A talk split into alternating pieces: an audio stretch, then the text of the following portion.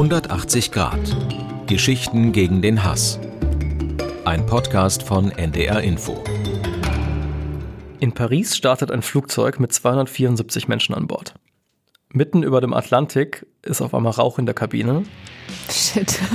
Das Flugzeug setzt zum Sturzflug an. Sauerstoffmasken kommen aus der Decke. Die Passagiere gucken raus und sehen, über den Flügel läuft Benzin, also Kerosin. Leute fangen an zu wimmern, zu beten, zu schreien, Todesangst in der Kabine, Panik bricht aus. Der Pilot schafft es gerade noch so, auf den Azoren notzulanden. Und die Passagiere verlassen über Notrutschen die Kabine. Und jetzt? Dazu später mehr.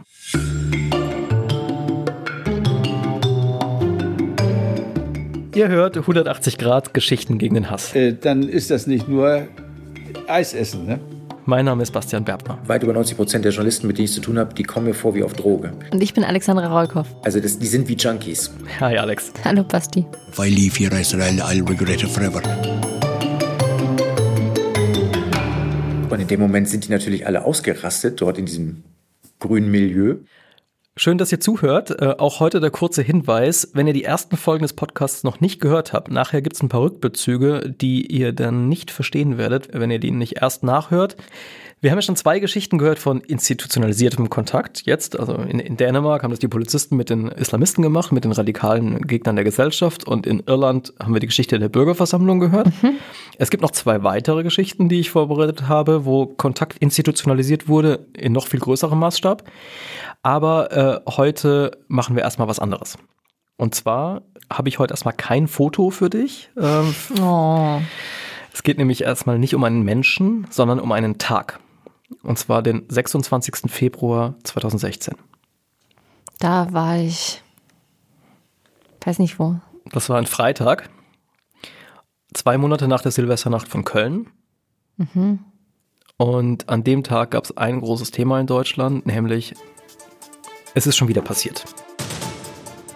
Und zwar ähm, ist das die Meldung die an dem Tag für Schlagzeilen sorgt. Massenbelästigung im Sophienhof Kiel. Zwei Asylbewerber aus Afghanistan haben am Donnerstagnachmittag drei junge Frauen im Alter von 15, 16 und 17 Jahren belästigt. Als die Jugendlichen flüchten wollten, wurden sie von knapp 30 Männern verfolgt. Die beiden Haupttäter, 19 und 26 Jahre alte Asylbewerber aus Afghanistan, sollen die Mädchen im Alter von 15, 16 und 17 Jahren beobachtet, dann verfolgt und mit Handys gefilmt haben. Die Aufnahmen wurden dann über soziale Netzwerke verbreitet. Nach und nach kamen so weitere Männer dazu und belästigten die Mädchen ebenfalls. Kurz darauf die Bild. An diesem Pizzastand begann der Kieler Mob. Bild halt, ne? Dann kommen schnell die ersten Tweets. Das ist nicht mehr mein Land. Macht bloß die Grenzen dicht und schmeißt die kriminellen Migranten aus Deutschland. Wann wird dieses Park endlich zum Schutz der einheimischen Bevölkerung in Lagern interniert? Dann dauert es natürlich nicht lange, bis sich die ersten Politiker äußern. Kubicki, harte Reaktion ist erforderlich. Die Menschen fragen sich doch, wenn man im Sophienhof nicht mehr sicher ist, wo dann noch? Der Innenminister von Schleswig-Holstein sagt, Vorfälle solcher Art sind nicht akzeptabel. Solche Vorfälle gilt es mit aller Kraft aufzuklären. Und so geht's den ganzen Tag. Hier noch der Stern. Bis zu 30 Männer jagen Mädchen durch Einkaufszentrum. Die AfD springt auf. Ah, natürlich. Auf die habe ich nur gewartet. Zitat, mit ihren Taten verwirken sie jeden Anspruch auf weiteren Schutz oder gar ein Asylverfahren. Die Meldung so riesig, dass sie es natürlich am Abend auch noch in die Tagesschau schafft mhm. um 20 Uhr. In einem Kieler Einkaufszentrum sind drei junge Frauen von mehreren Männern mit Migrationshintergrund massiv belästigt worden. Fox News. Mhm, group of foreign men harasses girls in Germany. Unmöglich zu sagen, wie viele Millionen Menschen an diesem Tag diese Meldung gehört, gelesen, gesehen haben. Mhm. Das Ding ist? Sie stimmte nicht. Sie stimmte nicht. Ja, ich erinnere mich an den Fall ganz äh, irgendwo im Hinterkopf. Es hat keinen Mob gegeben. Es wurde nicht gefilmt. Es wurden deswegen auch keine Filmaufnahmen auf Social Media verbreitet, die andere Männer angelockt haben. Es mhm. hat auch keine Jagd gegeben. Ähm, es hat noch nicht mal Belästigung im weiteren Sinne ge gegeben. Es gab zwei afghanische Jungs, beide 17 Jahre alt, die diesen Mädchen Luftküsse zugeworfen haben mhm. und ähm, sie vielleicht mit ein paar Sprüchen, die over the top waren, angemacht haben. Mhm. Was ich überhaupt gar nicht rechtfertigen will. Aber es ist natürlich auch was, was eigentlich jeden Tag auf deutschen Schulhöfen passiert und so weiter. Mhm. Und ähm, in dem Fall war es so, dass diese Meldung eben nicht auf dem Schulhof geblieben ist oder im Einkaufszentrum in dem Fall, sondern in die Köpfe von Millionen von Menschen auf der ganzen Welt gekommen. Also ich verstehe, dass das wichtig ist für dich und mich als äh, Reporter und dass das auch viele Leute interessiert. Aber was ich noch nicht so richtig verstehe, ist, was hat das zu tun mit dem, was wir bisher gehört haben? Wie hängt das mit Kontakt zusammen? Also wir, wir reden ja davon, dass Menschen einander begegnen sollen, dass ähm, Reiche und Arme, Linke und Rechte, Alte und Junge und so weiter. Und da es aber halt nicht geht, dass in einer Massengesellschaft wie unserer mit irgendwie 82 Millionen Menschen jeder jedem anderen begegnet und jeder mit jedem anderen mal äh, einen Kaffee trinkt oder irgendwas gemeinsam macht oder so, gibt's halt uns Massenmedien, die wir dafür zuständig sind, den Menschen, die anderen Menschen im Land vorzustellen. Aber das tun wir ja schon auch. Ich empfinde es als meine Aufgabe als Journalist, stellvertretend für den Leser, Hörer, Zuschauer quasi loszuziehen, Menschen zu treffen, meine eigenen Vorurteile, die ich als Mensch natürlich auch habe, zu überprüfen, gegenzuchecken, wenn sie nicht stimmen, über Bord zu werfen. Und wenn sie stimmen, sind, werden sie halt dann zu Fakten oder zu Urteilen. Und dann sozusagen das aufgeklärte, überprüfte ähm, Bild, das ich gewonnen habe, zu berichten. Ja, können wir uns gleich drauf einigen. Ja. Also man könnte sehr abstrakt sagen, unser Job als Journalisten ist es, massenhaft Vorurteile zu vernichten. Sagen wir, Vorurteile aus einer Gesellschaft rauszuziehen. Und in dem Fall, den wir hier gerade besprechen, den Sophienhof, haben wir halt genau das Gegenteil getan. Wir haben die Vorurteile genährt. Wir haben sie verstärkt. Wie so ein Megafon. Und warum war das so? Ich erinnere mich, dass es falsch war, aber ich weiß nicht mehr, wie das in die Welt gekommen ist. Genau darum wird es heute gehen. Ah, Wie kann es sein, dass eine ganze Branche, unsere Branche, das zugelassen hat? Äh, das wollen wir uns ganz genau angucken und ich kann dir versprechen, es wird leider ziemlich schmerzhaft werden. was soll man machen? Wo man durch muss, muss man durch. Bevor wir da jetzt aber reintauchen, möchte ich gerne einmal kurz einen Schritt zurücktreten und äh, dir sagen, warum ich das Gefühl habe, dass wir heute einmal über Medien sprechen müssen. Über die Art, wie wir Journalisten arbeiten. Ich kann es mir denken, aber schieß los. In all den Geschichten, die wir bisher schon gehört haben, habe ich diese Leute interviewt und immer ging es irgendwann um Medien. Ach echt? Du erinnerst dich ja wahrscheinlich an die Hermes aus der ersten Folge. Die war nett. Ich habe sie interviewt und irgendwann hat Harald Hermes diesen Satz gesagt. Die Mohammedaner, wer Christen sind für sie Feinde. Kannst du dir vorstellen, dass, als er mir diesen Satz gesagt hat, ich natürlich erstmal, also Das kann man so allgemein ja nicht sagen. Ich meine, es gibt so viele Muslime in Deutschland, die hier super integriert leben, gute Bürger sind, gute Demokraten sind, mit allen möglichen anderen Menschen friedlich zusammenleben. Das kann man doch so allgemein nicht sagen. Die Muslime in Deutschland sind Extremisten. Wie viele Muslime kennen Sie in Deutschland? Also ich kenne ungefähr sieben, acht, neun. In der Firma haben wir etliche gehabt. Und das waren Extremisten. Nee, waren keine Extremisten. Moment, aber Sie haben gerade gesagt, die Muslime in Deutschland sind Extremisten.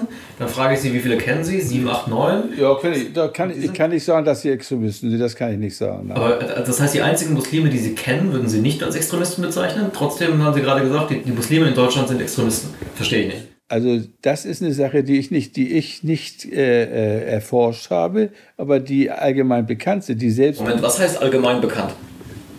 Das ist über, über die Presse, ja, das ist über die Presse bekannt. Ich, das- ich, ich fahre ja nicht in die Türkei und gucke mir die ganzen Frauen da an. Wir hören es doch jeden Tag im Fernsehen, wenn in den Nachrichten. Da kriegt man doch diese ganzen negativen Dinge mit. Da hat man ja schon Angst, was alles noch auf uns zukommt. Wenn Sie den Wortlaut hören, was andere Leute gehört haben, was in den Moscheen gepredigt wird, das habe ich ja nicht selbst, weil ich die Sprache nicht kenne, aber wenn das von anderen Leuten übersetzt wird, äh, dann ist das nicht nur Eis essen. Ne? Also, ja, er, er sagt, er hat das aus dem Fernsehen. genau. Und mich hat das ziemlich beschäftigt in den Tagen danach, wenn ich ehrlich bin, weil die Frage ist halt, ich habe dann angefangen zu recherchieren und es gibt eine Studie von Mediatenor, einem Schweizer Auswertungsdienst. Die haben fast 900.000 Berichte zum Thema Islam ausgewertet von 19 deutschen Leitmedien über fast drei Jahre hinweg. Mehr als drei Viertel dieser Berichte waren negativ. Drei Viertel. Meistens ging es um Terrorismus oder Krieg. In Deutschland leben 5 Millionen Muslime. 40.000 davon gelten als Islamisten, das sind 0,8 Prozent. Aber die dominieren die Berichterstattung. So, ich frage mich jetzt halt, was passiert, wenn ich Harald Hermes bin oder Christa Hermes, die zu Hause im Wohnzimmer sitzen und den Fernseher einschalten und diese Berichte sehen. Was ist deren Bild vom Islam? Naja, die sehen vermutlich viele Bilder von Gewalt, Anschlägen, ähm, Problemen, Schwierigkeiten. Klar haben die kein besonders positives Bild. Und das führt halt dazu, dass sie so denken, wie sie denken. Ja, aber gleichzeitig ist es ja nicht so, dass wir uns diese Dinge ausdenken. Sie passieren halt tatsächlich. Die, die stimmen und stimmen aber gleichzeitig nicht. Also ja, die, die finden natürlich statt, Genau. aber das ist die Ausnahme und nicht die Regel. Natürlich ist es die Ausnahme, aber ähm, das ist eben die Aufgabe von Medien, zu zeigen, wo irgendwas äh, schief läuft. Das ist unser Job. Wir können ja nicht darüber berichten, dass irgendwas, ich will gar nicht sagen gut läuft, aber normal ist. Das ist ja keine Berichterstattung. Ja, ich will jetzt gar nicht fordern, dass man das machen müsste, aber müssen wir nicht irgendwie dafür sorgen, dass das Bild, was bei Harald und Christa Hermes im Wohnzimmer ankommt, wenn sie den Fernseher anschalten oder wenn sie die Zeitung aufschlagen, nicht ist, alle Muslime sind Extremisten.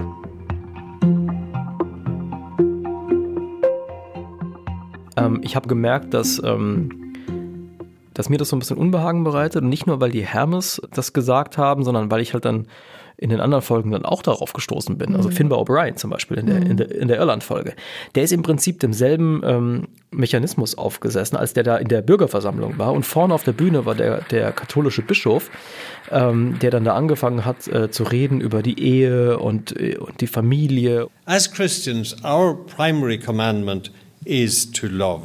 Finbar hat ihm zugehört und ist halt irgendwie durchgedreht. Ne? Das gibt ja diesen einen Ton von ihm. She said, What do you mean? I said, If I leave here, I said, I'll, I'll regret it forever. I said, I'm going for him. I said, What he said there, I said, I'm going for And she said, My knuckles were white, she says. Finbar saß da und war so wütend, dass seine, seine Knöchel Ah, äh, weiß waren. Das hat man jetzt nicht verstanden. Er so, Einfach nur, weil da oben ein Bischof stand, hm. der über die Ehe und Familie geredet hat. Und was hat er gedacht? Der ähm, missbraucht Kinder. Der könnte auch ein Kinderschänder sein. Und warum denkt er das? Weil es Berichterstattung über Weil natürlich, auch, in- gibt. weil natürlich auch in Irland es überproportional äh, berichtet wird. Was, äh, Nochmal, was nicht heißt, dass man das nicht machen soll. Es gibt es ja, das ist ja Realität, aber es dominiert halt alles. So, dass bei Finbar kam überhaupt nicht auf die Idee, dass das einer sein könnte, der vielleicht nichts damit zu tun hat, das auch kritisch sieht und so weiter. Er hat sofort den Kurzschluss gezogen. Der könnte auch ein Kinderschänder sein.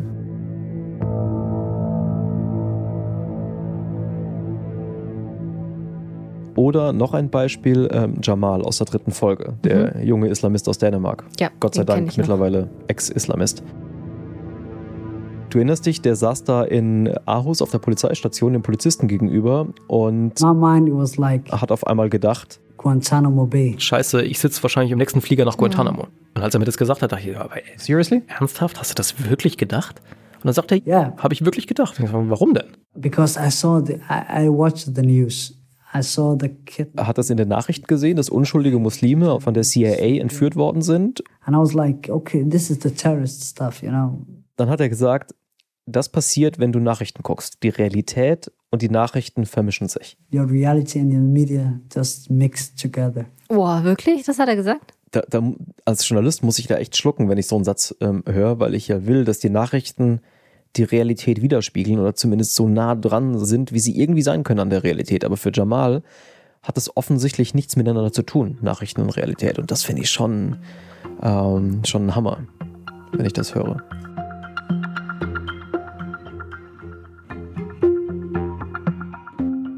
Im Fall der Hermes weicht das Bild ab von der Realität, im Fall von Jamal auch. Ja, die Frage ist nur, ist das unsere Schuld, dass es deren Bild ist? Ich würde nicht sagen, dass die Medien schuld daran sind, dass das das Bild ist, das die zwei haben. Das heißt aber, sagen die Schuld ist der Konsument.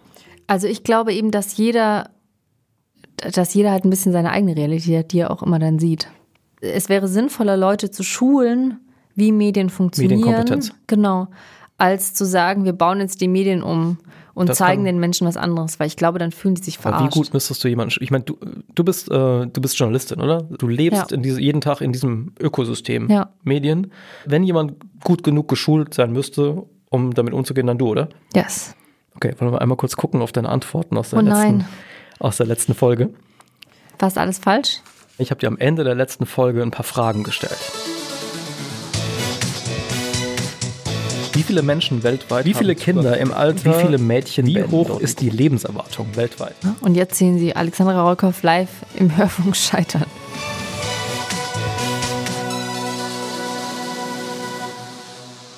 In den 30 ärmsten Ländern der Welt. Wie viele Mädchen beenden dort die Grundschule? Ich habe eine sehr niedrige Zahl gewählt, ne? 20, 40 oder 60 Prozent waren die Auswahlmöglichkeiten. Du hast gesagt 20 Prozent. Die richtige Antwort lautet 60 Prozent. Na, juhu. Aber das, das ist doch schön. Wie hoch ist die Lebenserwartung weltweit? 50, 60 oder 70 Jahre? Du hast gesagt 60 Jahre. Mhm. Ist das mehr? 70 Jahre. Hm, okay. Wie viele Kinder im Alter von einem Jahr sind heute weltweit gegen mindestens eine Krankheit geimpft? Du hast gesagt 20 Prozent. In Wahrheit sind es 80 Prozent. Echt? Wie viele Menschen weltweit haben Zugang zu Elektrizität? Ich habe da irgendeine super niedrige Zahl Du hast genannt. gesagt 50 Prozent. 50? In Wahrheit sind es 80. Okay. Aber da ist jetzt auch irgendwie der Bauer, der eine Glühbirne hat, eingerechnet, ne? Wie gut würdest du sagen, hast du abgeschnitten? Ähm, so, so mittel? Nee? Du hast schlechter abgeschnitten als ein Schimpanse. Was?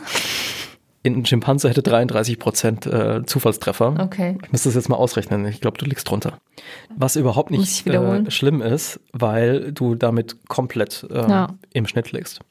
Diese Fragen sind Teil ähm, von einem größeren Test, dem Gapminder-Test von Hans Rosling, so ein schwedischer Mediziner, der, äh, der mittlerweile gestorben ist, aber die letzten Jahre seines Lebens damit verbracht hat, Aufklärung zu leisten, wie die Welt wirklich ist im Vergleich zu dem Bild, das wir Hm. von der Welt haben. Und mit, mit wir meine ich alle Menschen.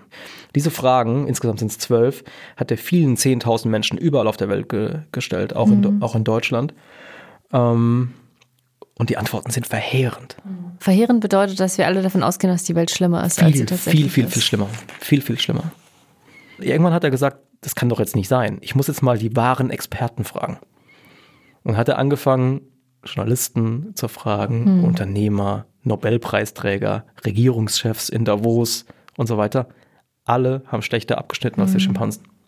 Ja, ich glaube, wir Menschen haben halt einfach einen, äh, einen Negative Bias. Das ist vermutlich irgendwie evolutionsbiologisch so. Wir gucken halt auf die Dinge, die uns Angst machen und bedrohen könnten. Und weißt du, wessen Job es ist, meiner Meinung nach, ähm, dagegen zu steuern? Boah, ich finde, ich weiß, dass du jetzt hören willst, die Medien, ich finde, das wird gegensteuern ganz schwierig. Gegensteuern in dem Sinne, dass, dass wir sozusagen das Bild korrigieren hin zur Realität, zur Wahrheit. Also du meinst der Welt näher kommen. Ja, ich glaube, darauf können wir uns einigen.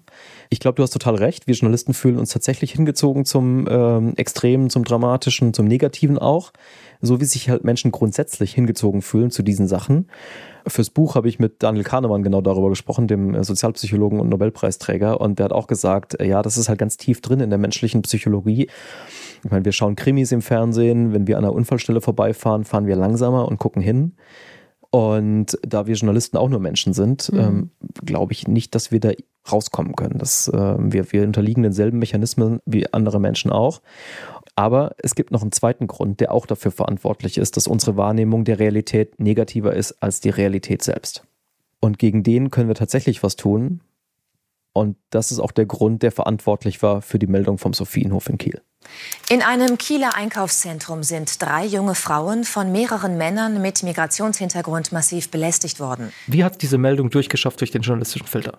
Also, Das ist die Frage und ich möchte jetzt jemanden vorstellen. mein Name ist Oliver Pohl, ich bin 48 Jahre alt, verheiratet, habe fünf Kinder, bin jetzt seit 32 Jahren Polizeibeamter und bin seit etwas über vier Jahren Pressesprecher hier der Polizeidirektion Kiel. Eins musst du über Oliver Pohl wissen, der ist nicht so der typische Pressesprecher, den man bei so einer Polizeibehörde erwarten würde.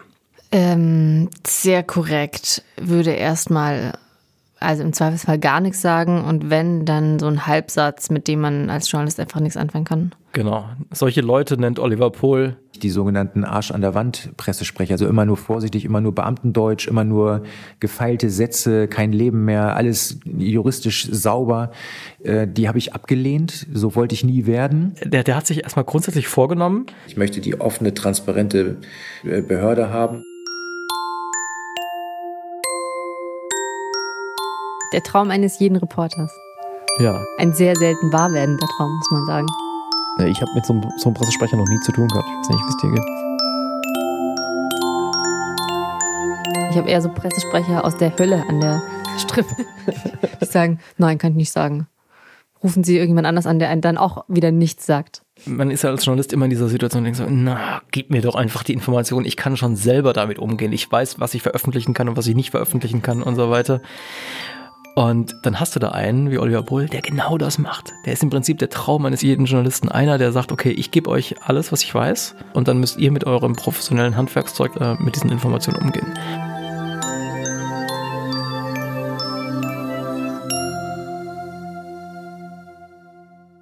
Und dann ist er am 26. Februar 2016 morgens ins Büro gekommen. Es gibt manchmal Lagen, da kommt man hier schon rein und morgens weiß man, heute haben wir ein großes Thema, wenn wir ein Tötungsdelikt haben. Und das war an dem Freitag nicht so.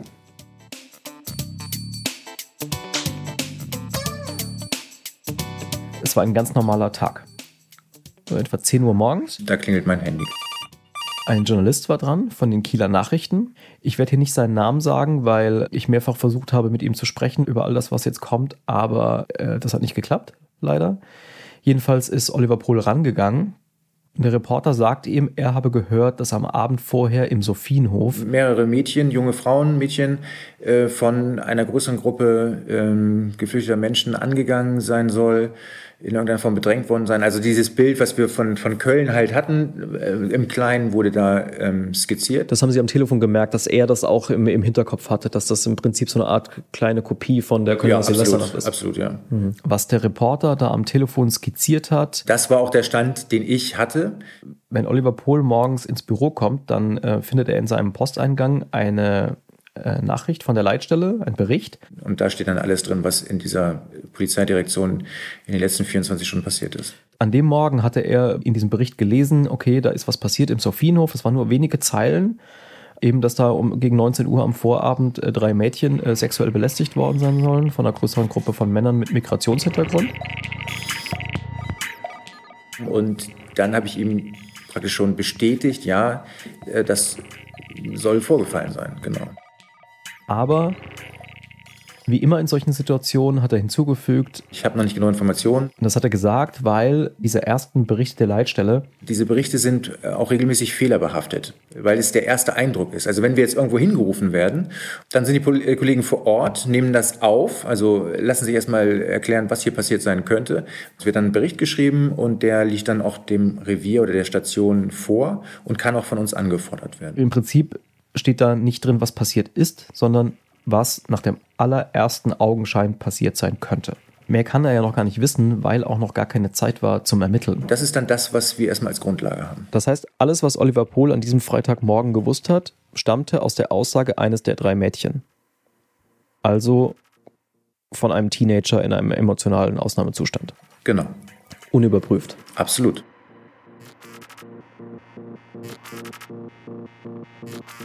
Also sagt er eben dem Reporter am Telefon, so erinnert er sich. Ich sage, dass ich noch nichts bestätigen kann.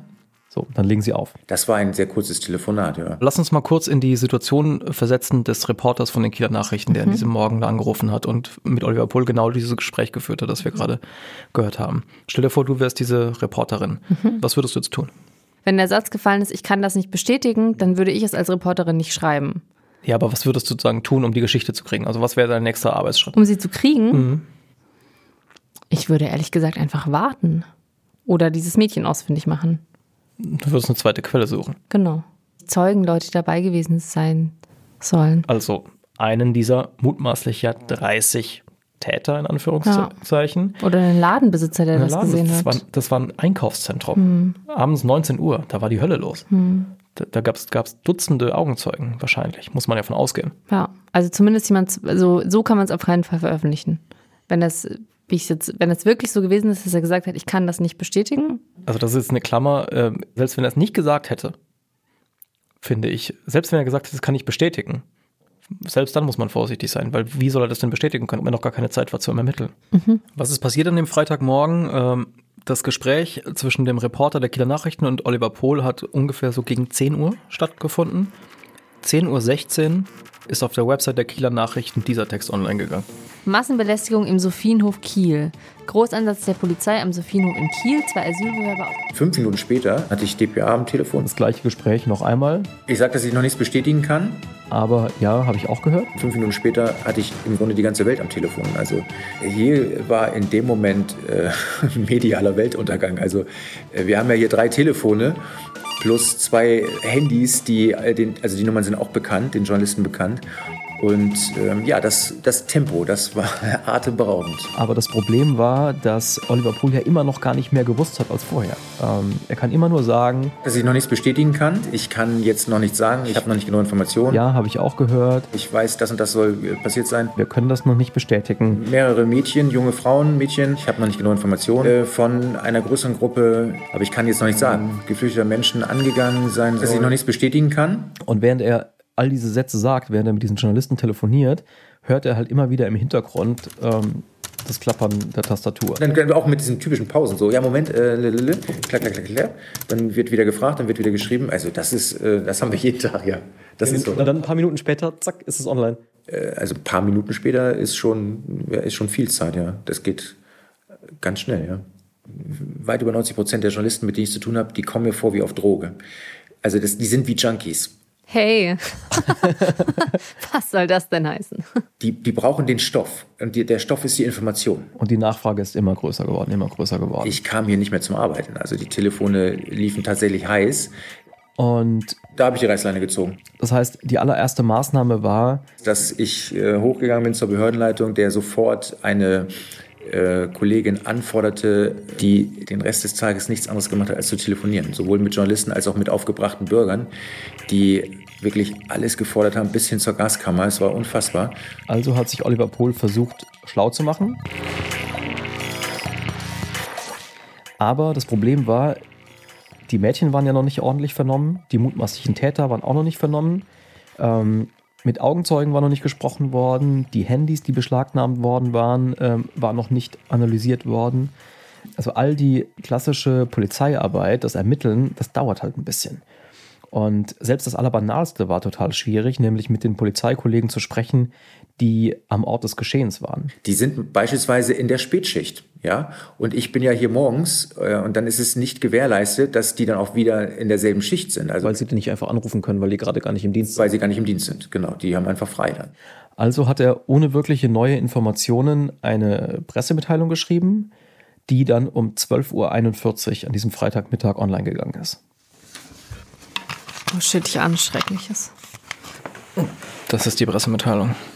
Ähm, drei junge Frauen im Sophienhof massiv belästigt, vorläufige Festnahme von vier jungen Männern. Am 25. Februar kam es in der Zeit zwischen 17.30 und 19.30 im Kieler Sophienhof zu mehreren Straftaten durch jungen Männer.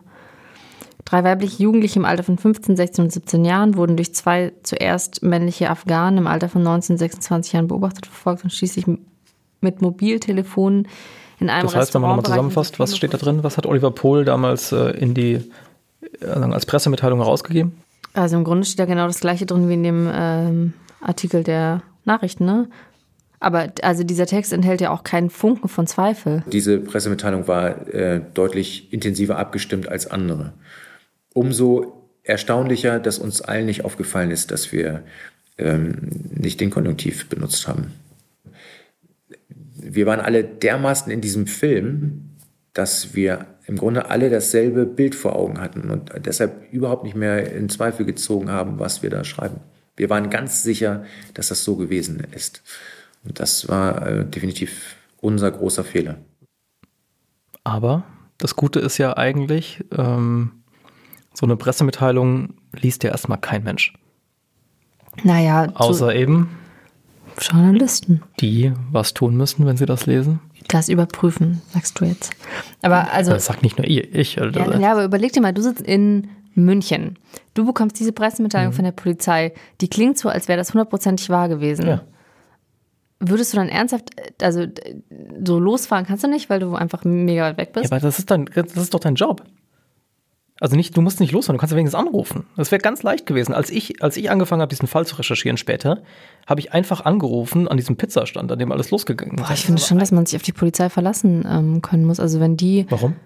Weil das, weil genau das deren Job ist, verantwortungsvoll mit solchen Informationen umzugehen. Auf so einer Verlässlichkeitsskala, wie wenn man so, wenn man so mal so alle Quellen, so Parteien und Polizei und keine Ahnung, Menschen, was weiß ich, also wie verlässlich ist die Polizei als Quelle? Auf einer Skala zwischen 1 und 10. Hm. hm eine 7? Ich würde schon sagen, relativ verlässlich. Nein, ist sie nicht. Und das sagt nicht ich, das sagt äh, Oliver Pohl, ein Polizist. Ich lasse ihn mal erklären, warum. Wir sind Menschen, die gelernt haben, auch in extremen Situationen handlungsfähig zu bleiben. Das ist erstmal positiv. Das ist etwas, wofür man uns ruft und auch vertraut. Also man ruft uns, weil man glaubt, wir können das lösen. Wenn man aber jetzt genauer hinschaut, muss man leider sagen, wir sind so handlungsfähig, weil wir sehr schnell urteilen. Das heißt, wir kommen in eine Situation, sehen schwarz-weiß und handeln. Ich frage mich, also was meint er denn konkret? Bei der Polizei geht es um Schnelligkeit. Also die, Ja. kommen, die kommen irgendwo hin und müssen erstmal für Ruhe sorgen. Ja. Da ist keine Zeit, groß zu fragen, wie war es denn wirklich, wer ist schuld, tun wir irgendwem Unrecht. Da ist keine Zeit zum Ermitteln, die müssen erstmal für Ruhe sorgen. So, Okay, und das tun sie, indem sie sagen, ah, da Alle in sind, die Ecke. hier sind jetzt offenbar die Täter, hier Mhm. sind die Opfer, zack, Täter mitnehmen, Opfer verhören Mhm. und wir gehen wieder. Ja. Sein Argument ist, ähm, wir denken in Schablonen, in Vorurteilen. Mhm. Anders geht's nicht. Vorteile helfen uns, schnell zu sein. Ja. Also denken wir in Vorteilen. Vorurteile sind oft falsch. Ich will dir das jetzt mal vorspielen, was er damit meint. Der Ausschnitt ist etwas länger, Mhm. aber ich verspreche dir, es lohnt sich. Ich war viele Jahre bei den Grünen aktiv. So, da bin ich mittlerweile nicht mehr Mitglied, aber da war ich sehr aktiv, auch auf kommunaler und auf Landesebene in verschiedene Ämter gewählt worden und war 20 Jahre nach dem Brandanschlag von Mölln in Mölln auf dem Podium. Und in dem Raum waren, ich sag mal, ein Drittel waren Grüne, ein Drittel waren Türkinnen und Türken und ein Drittel waren einfach irgendwelche Besucher. So, jetzt kommen zwei Polizisten rein und fragen, ob ein Münchner, was weiß ich, Mercedes jemandem aus äh, dem Raum gehört. Und ja, oh Wunder, dieser Wagen gehörte Claudia Roth. Die saß nämlich auf dem Podium neben mir und äh, hatte das Fenster nicht geschlossen und es regnete rein. So. Und dieses Beispiel nahm ich, um das Problem zu zeigen. Ich sagte zu den Anwesenden, das sind jetzt zwei Polizisten, die gucken hier rein und fragen, wem gehört dieses Auto? Wenn in diesem Raum 100 türkische Männer gewesen wären, wären die wesentlich vorsichtiger hier reingegangen, aus Eigensicherungsgründen. Und in dem Moment sind die natürlich alle ausgerastet, dort in diesem grünen Milieu, ähm, weil sie das für eine rassistische Aussage gehalten haben. Und ich wollte nicht zum Ausdruck bringen, dass Türken gefährlich sind, sondern ich wollte zum Ausdruck bringen, dass wenn hier aus der Erfahrung des Polizisten 100 türkische Männer wären, wir vorsichtiger rangehen. Warum? Weil wir im Laufe der Dienstzeit immer wieder Erfahrungen mit sehr aggressiven jungen Deutsch-Türken oder Menschen, die türkischen äh, Ursprungs sind, ähm, haben. Und das führt zu einem gewissen Rassismus. Das wiederum führt dazu, dass ich mittlerweile bei äh, jungen Kommissaranwärtern die These aufstelle und diskutieren lasse, ob man Rassist wird in der Polizei. Und meine, meine Aussage ist ganz klar, ja. Ich denke, dass ich in der Polizei ein Rassist geworden bin. Warum sage ich das? das? Das ist ja eine Aussage, da wird, drehen sich ja die, die Mägen um. Warum? Ganz einfach, weil ich auf äußere Merkmale reagiere. Und das ist für mich Rassismus. Das heißt, ich merke, ich bin aufgrund meiner Erfahrung mit verschiedenen Gruppierungen, das sind nicht nur die Türken, ich trainiere privat als Kampfsportler mit Türken, das, das trenne ich komplett. Es geht um den ersten Impuls.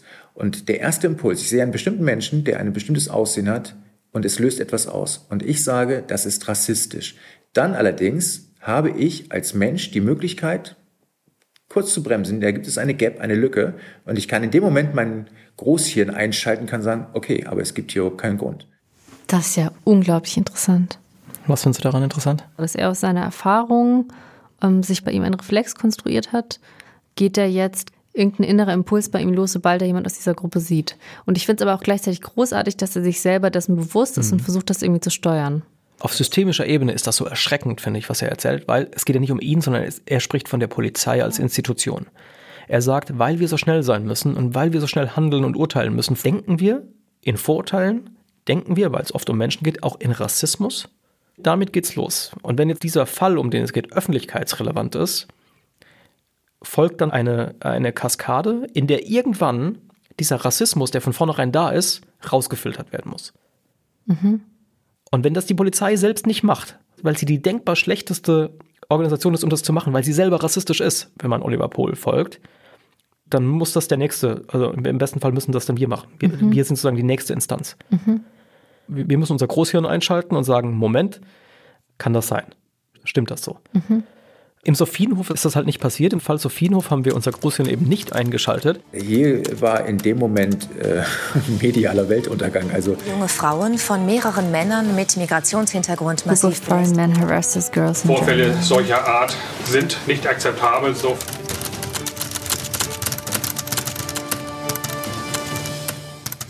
Ich glaube, was auch eine Rolle gespielt hat bei dem Fall ist, dass beim Fall von Köln hieß es ja, Polizei und Medien hätten das zu lange verschwiegen. Ne? Das ist ja irgendwie erst nach vier Tagen rausgekommen. Und entsprechend ähm, hatten alle eben das Gefühl, dieses Mal dürfen wir nichts verheimlichen. Dieses Mal, oder ne, es ist auch damals nichts verheimlicht worden, sondern damals hat man sich halt einfach Zeit gelassen. Und wir müssen schneller sein. So genau, dieses Mal müssen wir halt schnell sein. Weil wir sonst einen Vorwurf kriegen, äh, Genau. wir verschweigen was. Ja. Aber das hat dann halt dazu geführt, dass es gab nicht eine einzige kritische Nachfrage, kann es auch anders gewesen sein. Keine einzige. Nein. Am ganzen Tag bei den. Nein. Wie, wie viele Telefonate haben Sie geführt? Das kann man nicht, also das war im dreistelligen Bereich. Also das, das war, waren wirklich sehr, sehr viele Telefonate und es gab nicht eine einzige kritische Nachfrage, äh, kann es auch anders gewesen sein. Nicht mal von äh, Zeitungen, die uns gegenüber sonst sehr kritisch eingestellt sind. Ich, also ich will die Kollegen jetzt nicht in Schutz nehmen, aber ähm, was man, glaube ich, wissen muss, ist, dass ähm, ganz viele Journalisten eben nicht die luxuriösen Arbeitsbedingungen haben, die du und ich haben. Ganz oft haben die eben tatsächlich nicht viel Zeit, um irgendwas zu vermelden. Ich muss dazu sagen, ich schreibe bei der Zeit Artikel, für die ich manchmal äh, Monate, in einzelnen Fällen sogar Jahre Zeit habe.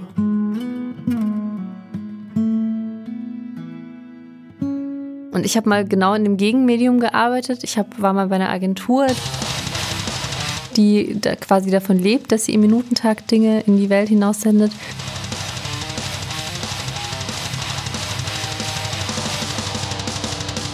Ich war eine von denen, die sofort angerufen hat, um zu fragen, was ist da passiert. Wenn ich wollte das, und mir war das wichtig, dass es in den nächsten fünf Minuten passiert, auf keinen Fall. Aber ich weiß, wenn es nicht in den nächsten fünf Minuten kommt, dann kriege ich Ärger dafür. Das heißt, von außen hätte der auf dich wahrscheinlich geguckt und hätte gesagt, hier, Die kommen mir vor wie auf Droge. Die, die brauchen den Stoff. Und die, der Stoff ist die Information. noch so ein Junkie. Ja, Und du hast dich aber gar nicht so gefühlt. Ich habe ähm, äh, ich habe mich getrieben gefühlt. Aber also nicht mir hat es nichts gegeben.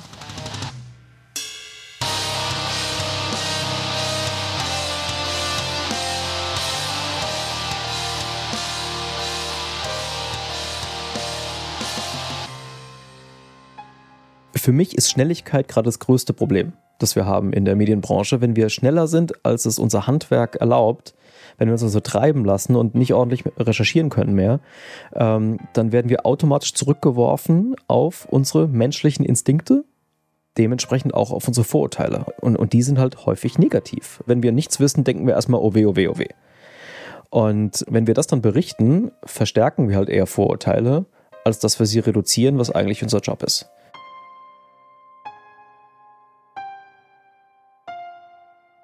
Was wäre passiert, wenn die Meldung andersrum gewesen wäre?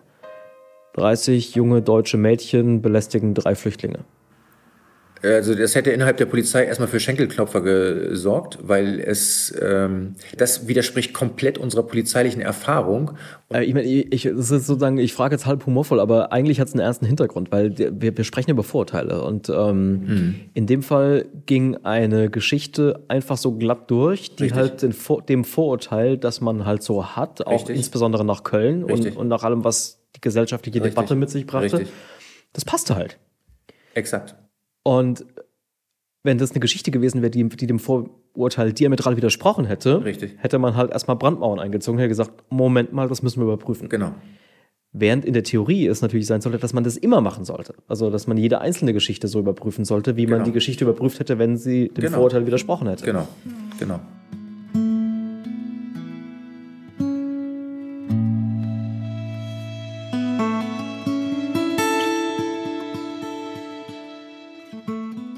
Selbst wenn man nicht in der Lage war, hinzufahren oder Zeugen ausfindig zu machen als Journalist, man hätte ja gar nicht so lange warten müssen, ähm, bis man dann Aufklärung bekommen hätte. Nämlich schon am Montagmorgen haben sich im Präsidium in Kiel die Polizisten getroffen, auch Oliver Pohl. Dann äh, kamen schon so die ersten Dinge, die mir nicht ganz äh, schlüssig waren. Und es ist klar geworden, auf den Handys der Beschuldigten haben sie nichts gefunden. Da hatte ich schon das Gefühl, irgendwas äh, ist hier nicht so ganz gerade. Und je genauer die Polizisten dann auch nachgefragt haben, auch bei den Mädchen. Die Aussagen waren nicht mehr glaubwürdig. Warum Es gab, weil es Widersprüche gab.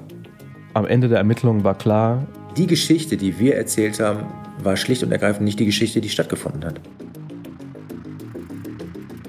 Und auch da, um, weil wir jetzt heute so viel über Verzerrung geredet haben, ne, es gibt diese Fälle, aber es ist die Ausnahme, dass sowas passiert. Das, können- darauf können wir uns, glaube ich, einigen. Äh, ich will hier gar nicht verteidigen, dass Journalisten äh, Blödsinn schreiben, aber die Regel ist, dass äh, das, was Reporter schreiben, schon auch stimmt. am Ende habe ich Oliver Pohl gefragt, wenn sich der Fall Sophienhof genauso nochmal ereignen würde. Wenn dieser Reporter der Kieler Nachrichten nochmal anrufen würde, was würde er heute antworten? Dann würde ich sagen, ich kann dir dazu nichts sagen. Ich weiß nichts. Auch wenn ich schon denselben Bericht gelesen hätte wie damals, also mit diesen ganzen Schnell, würde ich Asche auf mein Haupt, ich würde lügen. Ich würde sagen, du, ich weiß nichts. Ja, besser für ihn, aber auch besser für uns, muss man leider sagen. Warum besser für uns? Weil, weil er wahrscheinlich uns vor uns selber schützt. Er Ja. schützt davor, dass einer die Informationen abholt, rauswirft und wir alle dann hinterher rennen. Aber es ist echt so schade, ne? Also äh, eigentlich will ich nicht, dass wir vor uns selbst geschützt werden müssen. Ich, ich hätte manchmal gerne, dass mir jemand den Zeitdruck nimmt. Und wenn er das macht, indem er sagt, kein Kommentar bis morgen früh,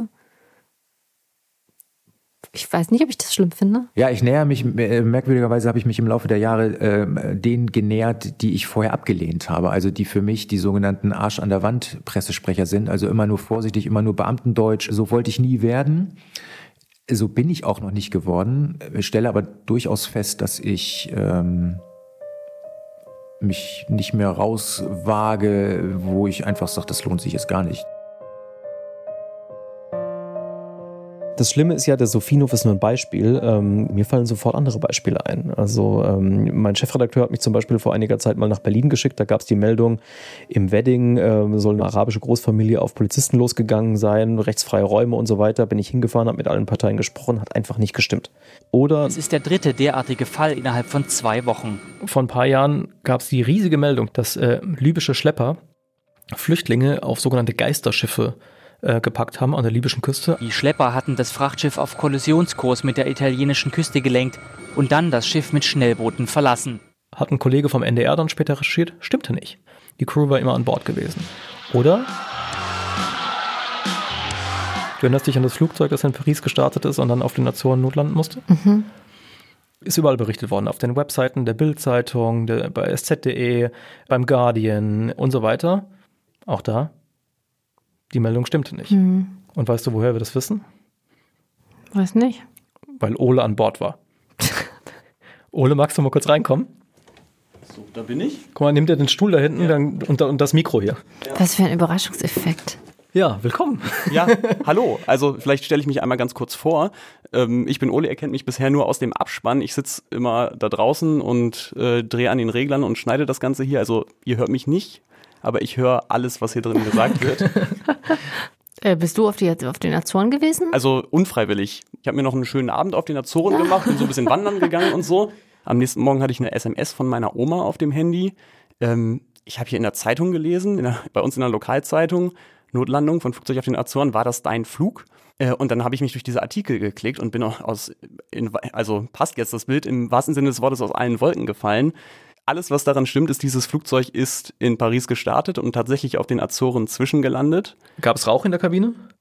Nein, und es hat auch nicht nach Rauch gerochen, wie das im Guardian stand beim Start. Es hat so ein bisschen nach Pilzrisotto gerochen. Aber Bist du sicher, dass du das eine vom anderen unterscheiden kannst? ja, es war Vielleicht ja war es angebrannt, das Pilzrisotto. Pilzrisotto. Ähm, kam, kamen die Sauerstoffmasken aus der Kabinendecke? Nein. Haben Leute geschrien? Nicht in dem Bereich, den ich hören konnte. Ist Panik ausgebrochen an Bord? Also ich kann nicht ausschließen, dass einzelne Leute ein bisschen Angst hatten da an Bord, aber das, was da in diesen Presseartikeln stand, das war ganz klar nicht die Stimmung an Bord. Keine Panik. Keine Panik. Gab es Passagiere, die das Flugzeug über Notrutschen verlassen haben? Nein, keinen einzigen. Und das haben aber Reporter geschrieben. Ja, die DPA hat es gemeldet. Was? Krass. Und dann stand es natürlich überall. Und wo kam das dann her? Wir sind in Paris abgehoben und nach ein paar Stunden kam dann irgendwann die Durchsage vom Kapitän, ja, wir hatten hier ähm, ein technisches Problem. Es gab einen falschen Alarm an Bord, keine Panik, aber wir müssen das jetzt checken und deswegen gehen wir auf den Azoren runter. Aber wir haben ja jetzt auch nur Ola als eine Quelle. Eigentlich bräuchten wir eine zweite Quelle von Bord. Wir können ja Ole nicht einfach so glauben. Wir haben, es gibt eine zweite Quelle, es gibt nämlich Air France, die gesagt haben, ähm, die das dementiert haben, was da berichtet Ah. worden ist in die, diesen Nachrichten. Ähm, die Den sagen, aber keiner geglaubt hat. Den keiner geglaubt hat. Es stand zum Beispiel in diesen Artikeln, die Airline spielt den Vorfall herunter. Und in Wirklichkeit waren es die Medien, die diesen Ah. Vorfall hochgespielt haben. Äh, Man könnte sagen, okay, äh, Glück gehabt, du warst an Bord, also ein Journalist, und äh, du kannst das jetzt ja klarstellen. Das habe ich auch gemacht. Ich habe einen Artikel für die Frankfurter Rundschau damals geschrieben, für die Medienseite, der ein paar Tage später dann erschienen ist. Ähm, aber diese Korrekturen bekommen natürlich nicht die gleiche Öffentlichkeit wie diese ursprüngliche Meldung. Diese Beschreibung der Notlandung ist das Klischee einer Flugzeugnotlandung, wenn sie in irgendwelchen Katastrophenfilmen passiert. Mhm. Ich finde das Interessante, wie sozusagen offenbar in den Redaktionen ähm, Vorurteil mit den Journalisten durchgegangen ist. Also ja, das kann ich mir gut vorstellen. Arabische Großfamilie in Berlin greift Polizisten ein, rechtsfreier Raum. Libysche Schlepper pferchen äh, Flüchtlinge auf ein Boot, skrupellose Schlepper, arme Flüchtlinge. Ähm, Sophienhof, sexuell übergriffige Flüchtlinge versus arme deutsche Mädchen. Es ist sozusagen immer das Vorurteil, Mhm. Also was, man, sagen, was man so hat. Du wirst sagen, dass wir zu sehr in Schablonen denken. Ja, es ist total die Schublade. Immer Schublade auf, Geschichte rein, zack.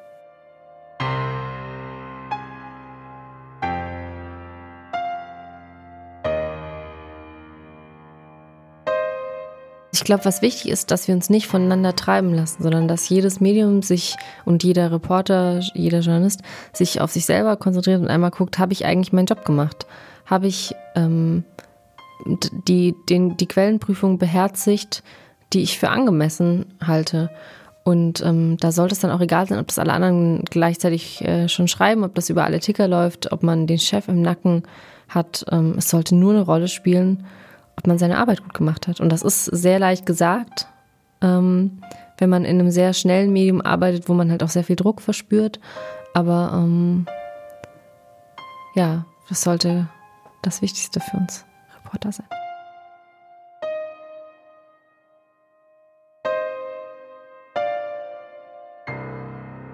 Aber das heißt doch, nach allem, was wir heute gehört haben, manchmal verstärken wir Journalisten Vorurteile, anstatt sie zu reduzieren. Erstens, weil wir einen Fokus haben auf Negatives. Da können wir nichts dagegen tun. Und zweitens, weil wir unter unfassbarem Zeitdruck arbeiten und deswegen manchmal nicht sauber recherchieren können. Auch dagegen ist es echt schwer, was zu tun, einfach weil die Welt so schnell geworden ist. Und das bedeutet dann aber auch, dass der indirekte Kontakt, den wir Massenmedien zwischen den Menschen im Land herstellen sollen, nicht so gut funktioniert, wie man sich das eigentlich wünschen würde. Und dass man vielleicht doch mehr direkten Kontakt zwischen diesen Menschen braucht. Zwei Beispiele haben wir schon gesehen in den letzten Folgen. Beim nächsten Mal gibt es ein drittes. Und zwar wieder eine richtige Geschichte. Warum lachst du? Weil das hier auch eine richtige Geschichte Ja, es war auch eine richtige Geschichte, aber sie war schon ein bisschen anders, oder? Es war, ja. Naja. Also nächstes Mal äh, gibt es wieder eine richtige Geschichte, ähm, eine Form des institutionalisierten Kontakts, die ähm, noch ein bisschen weitreichender ist als all das, was wir bisher schon gehört haben. Eine, die unseren Alltag komplett umkrempeln könnte, wenn man sie zu Ende denkt. Und ähm, zwar geht's darin um eine Sache, die unsere, unser Leben vielleicht so sehr bestimmt wie nichts anderes überhaupt. Die bestimmt, mit wem wir befreundet sind, mit vielleicht sogar wen wir heiraten, wen, mit wen wir uns verlieben, mit wem wir unsere Freizeit verbringen und so weiter. Geht's um Hormone? Es geht um unseren Wohnort. Und ich war die Erste aus dem Dorf, die überhaupt auf so eine Idee kam.